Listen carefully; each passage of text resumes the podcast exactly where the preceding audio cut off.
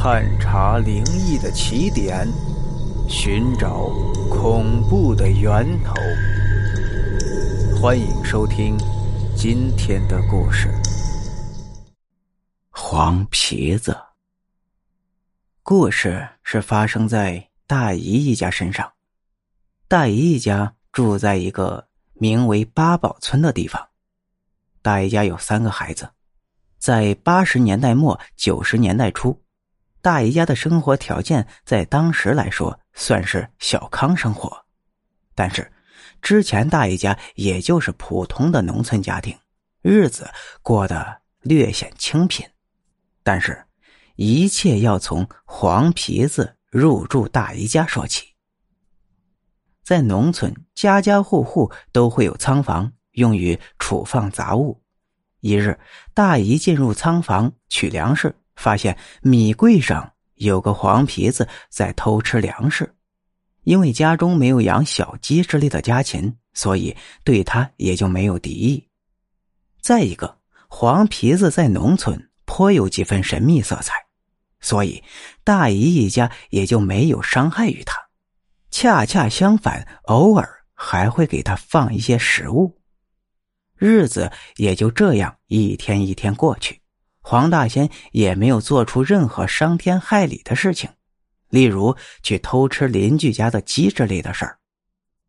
一日夜里，大姨梦见一位白胡子老头，与大姨说道：“你我今生有一段缘分，近段时间也见你心地善良，我便保你行十年大运。”大姨还是比较相信此类事情的。找到一位出马仙，掐算一番之后，便把黄大仙请到家中供奉。之后，大姨家的日子真的是顺风顺水。首先是大姨夫当上棚矿车队的队长，那时候应该是九十年代初期，如果能够当到一个车队队长，那也是相当牛的。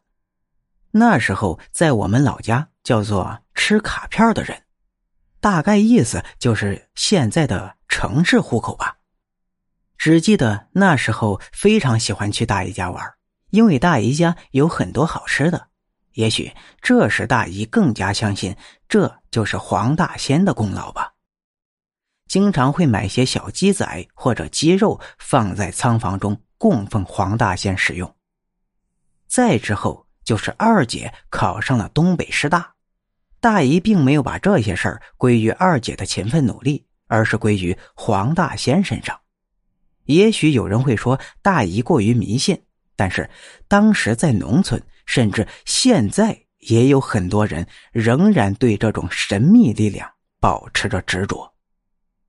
故事讲到这里并没有结束，大概在十年左右的样子吧。一日。大姨到仓房中取粮食，却发现黄大仙躺在米柜上奄奄一息了。此时，大姨发现黄大仙旁边剩下的老鼠尾巴，原来黄大仙是吃了老鼠，而这只老鼠却是已经吃了老鼠药的。黄大仙也就因此中毒了。大姨再给黄大仙喂了一些解毒的药，可是为时已晚。黄大仙还是没能保住性命。大姨在夜里就梦见那个白胡子老头与他挥手告别。在黄大仙离开之后，大姨为此伤心了好一段时间。之后，大姨家发生了很多变故。先是大姨夫得了脑血栓，在坚持十多年之后魂归天堂；大哥也患上了肺癌，魂归天堂。而大姨之后跟大姐便搬到了天津，一起生活至今。故事其实很简单，大姨的一家也许和黄大仙并没有太多关系，生活就是面临着各种变故。有人会说大姨很悲剧，但是大姨也有幸福的地方，至少现在老有所依。现在又有多少达官贵人的老母亲还住在？深宅老家里呢，千万别让权力冲淡了亲情，也别让金钱绑架了亲情。